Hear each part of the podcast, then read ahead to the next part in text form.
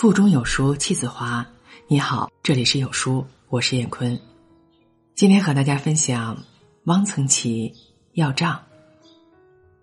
张老头八十六了，身体还挺好，只是耳朵聋，有时糊涂。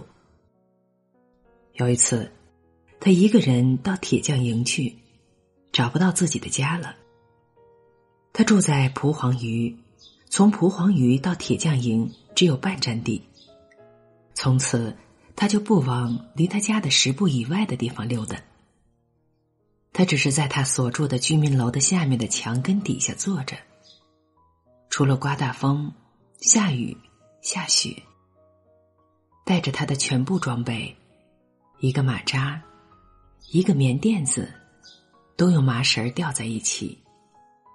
一个紫红色的尼龙绸口袋，里面装的是眼镜盒。他其实不看报，烟卷儿，他抽的是最次的烟，烟嘴、火柴。他手指上戴了三四个黄铜的戒指，纽扣孔里拖出一条钥匙链，一头塞在左上角衣兜里，仿佛这是一个怀表。他感觉这就是怀表。他的腕子上经常套着山核桃的手串有时是山核桃的，有时甚至是串算盘珠。除了回家吃饭，他一天就这么坐着。他不是一段木头，是一个人，是人脑子里总要想一些事。这几个月来，他天天想的一件事。是他要到天津跟老李要账，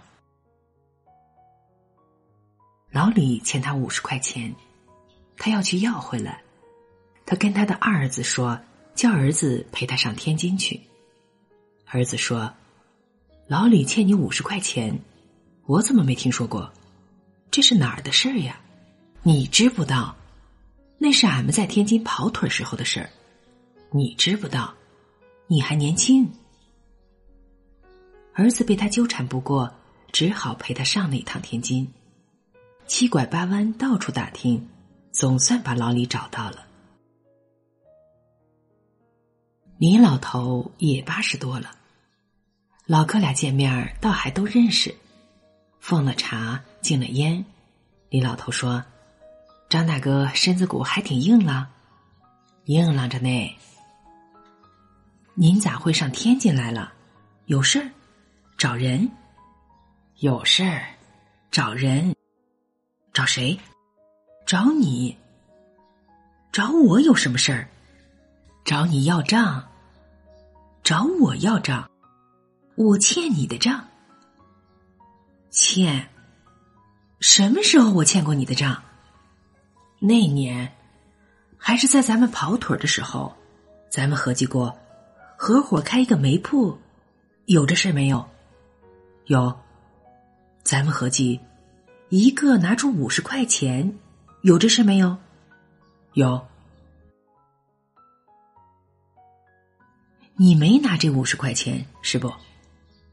这事没有弄成，吹了。管他吹了不吹了，你答应拿出这五十块钱，你没拿，你欠我五十块钱，这钱你得还我。你也答应拿五十块钱。你也没拿呀，那是我的事儿，你不用管，你还我钱。两个老头吵得不可开交，只好上派出所去解决。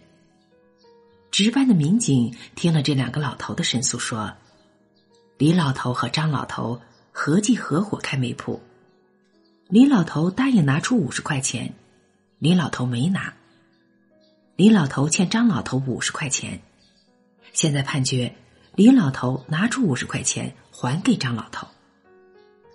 张老头胜诉，喜笑颜开。李老头只好拿出五十块钱，心里不服。